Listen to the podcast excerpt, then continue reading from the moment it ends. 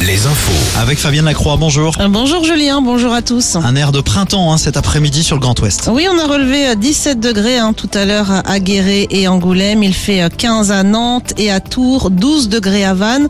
Le soleil fait grimper le mercure, même si quelques nuages persistent sur la pointe bretonne. Même type de temps pour demain. Concernant la qualité de l'air, elle reste mauvaise avec une forte concentration de particules fines dans les grandes villes, euh, comme par exemple à Angoulême, Bordeaux, Tours, Angers ou encore Nantes. Les députés de retour dans l'hémicycle cet après-midi pour la réforme des retraites. L'examen du projet de loi va se poursuivre jusqu'à vendredi avant de prendre la direction du Sénat.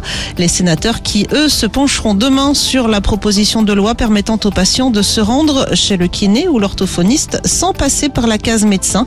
Un texte qui n'est pas du goût des médecins libéraux. Ces derniers sont d'ailleurs appelés à cesser le travail et à manifester demain contre cette loi, mais aussi pour une hausse de leurs tarifs.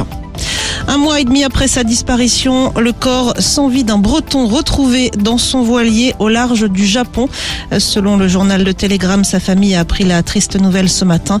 L'homme n'avait plus donné signe de vie depuis l'automne dernier, alors qu'il devait quitter Tahiti pour la Nouvelle-Calédonie dans le cadre d'un tour du monde débuté en 2019. Les suites de l'enquête sur l'accident de Pierre Palmade. Le ministère de l'Intérieur demande aux deux personnes qui se trouvaient dans la voiture de l'humoriste et qui auraient pris la fuite après la collision de se rendre pour expliquer les faits.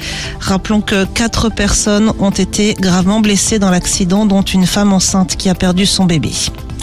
On passe au sport avec du foot ce soir. Concarneau joue à Nancy pour le compte du championnat de national. Et puis en Ligue des Champions, bonne nouvelle pour le Paris Saint-Germain. Kylian Mbappé fait partie des joueurs retenus pour le huitième de finale aller demain à Munich face au Bayern. L'attaquant international s'est entraîné ce matin avec ses coéquipiers. Merci Fabienne. À tout à l'heure. Nouveau point sur euh, l'actu. Ça sera à 17h sur Alouette.